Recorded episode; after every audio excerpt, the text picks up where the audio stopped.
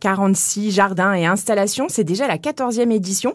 Il y a 14 nouvelles créations cette année, dont 5 jardins. Il y a aussi des installations artistiques et des projets qui sont portés par des étudiants.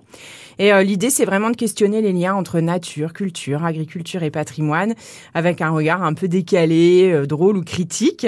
Euh, donc, on peut visiter soit à pied en empruntant le chemin de halage, on peut aller sur l'île au Fagot, ou la meilleure formule, c'est quand même d'aller au port à fumier à Camon, on loue une barque électrique et on part pour deux heures et demie de déambulation en toute autonomie. On accroche la, barque au petit ponton et c'est ouvert le week-end en ce moment de 10h à 19h, où vous pouvez aussi choisir de visiter les ortillonnages euh, grâce au musée des ortillonnages. Donc c'est une bonne introduction euh, pour comprendre le métier d'ortillon. Il y a des, outils, des machines qui nous expliquent ce métier.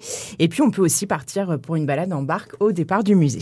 Alors je crois qu'il va le faire encore chaud ce week-end. On va pouvoir s'hydrater enfin avec modération quand même, puisqu'on va pouvoir boire de la bière à Folleville. C'est une première édition de ce festival, Bière à Folleville, qui se tient euh, de 15h à 22h aujourd'hui. Donc l'idée c'est vraiment vraiment comme les marchés du Sud, on achète euh, sur place et on consomme sur place. Il y a des petits concerts avec euh, le PAC, c'est une fanfare pistonnée à 19h et le Super Five Orchestra à 20h30, une fanfare picarde au rythme des Balkans et d'Orient. Il y aura des démonstrations de brassage, plein de brasseurs présents, euh, dont des brasseurs picards comme Bierce Taverne, la brasserie à la noix, la brasserie de la Somme ou encore la brasserie du Bosquet et d'autres producteurs locaux. Et puis on termine par une exposition à découvrir au musée de Picardie. Une très belle expo qui vous emmène euh, à 20 milieux sous les mers. C'est une exposition hommage euh, au roman de Jules Verne. C'est vraiment très immersif. Il y a une ambiance un peu crépusculaire, des murs bleu marine. Donc on a l'impression de vraiment être dans, dans les fonds marins.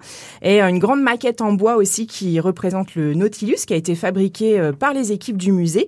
On a le manuscrit original aussi annoté par Jules Verne lui-même qui a été prêté par la Bibliothèque nationale de France.